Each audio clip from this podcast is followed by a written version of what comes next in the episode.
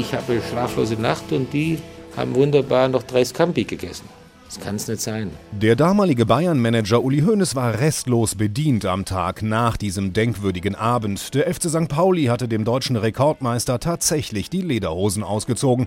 Ein Spiel, an dessen Folgen sich der ehemalige Bayern-Spieler Thorsten Fink noch gut erinnert. Ja, es war Scampi-Affäre. Ja gut, äh, das ist klar. Uli Hoeneß ist jemand, der immer gewinnen will. Ja, er hat gemerkt, dass die Spieler so ein bisschen nachlassen.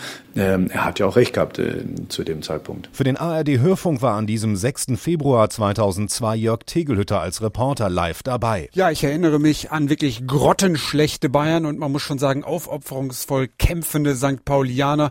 St. Pauli war damals Tabellenletzter, eigentlich schon abgeschlagen, ja auch chancenlos in dieser ganzen Aufstiegssaison.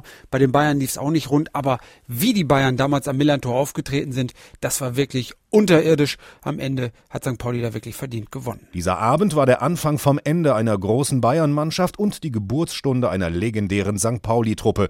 Den Grundstein dazu hatte Thomas Megle nach einer halben Stunde gelegt. Der Ball kam von links und ich habe mich so schnell gedreht wie nie in meinem Leben die Drehung war der totale Wahnsinn, weil eigentlich habe ich mich früher gedreht wie ein LKW.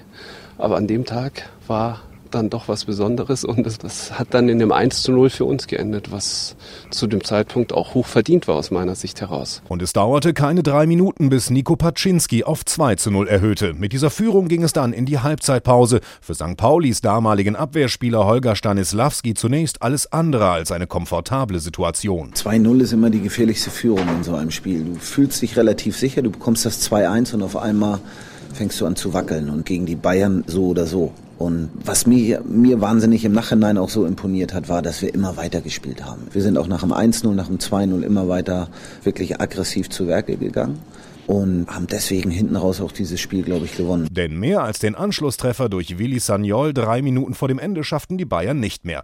Sportlich half dieser historische Triumph den Hamburgern allerdings nicht. Sie stiegen am Saisonende trotzdem ab.